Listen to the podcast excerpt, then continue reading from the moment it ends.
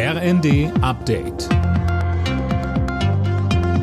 Stündlich neu. Auf den Punkt informiert. Ich bin Finn Riebesell. Guten Morgen.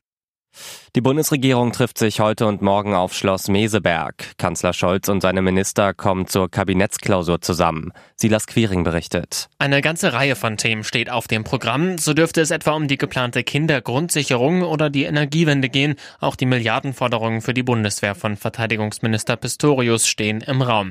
Das Treffen in Brandenburg bietet Zeit und Ruhe, vielleicht das ein oder andere Thema, bei dem es Reibungen geben könnte, auch miteinander zu klären, so Regierungssprecher Hebestreit. Mitte des Monats sollen auch die Eckwerte des Haushalts für 2024 stehen.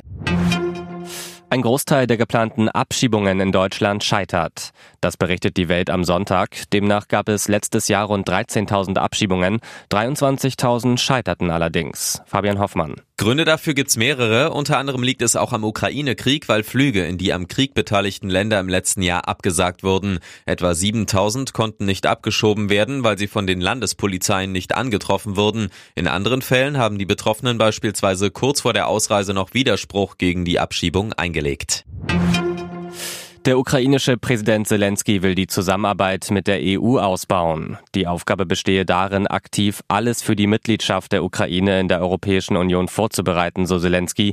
Darüber habe er auch mit EU-Parlamentspräsidentin Metzola gesprochen. Die Ergebnisse der Fußball-Bundesliga. Stuttgart-Bayern 1 zu 2, die Münchner weiter Tabellenführer, Union Köln 0 zu 0, Gladbach-Freiburg 0 zu 0, Augsburg-Bremen 2 zu 1, Mainz-Hoffenheim 1 zu 0 und Bochum-Schalke 0 zu 2. Weltmeister Max Verstappen startet beim ersten Formel-1-Rennen der Saison heute von der Pole Position. Der Red Bull-Pilot fuhr im Qualifying in Bahrain Bestzeit vor seinem Teamkollegen Sergio Perez und Charles Leclerc im Ferrari. Haas-Pilot Nico Hülkenberg startet von Platz 10. Alle Nachrichten auf rnd.de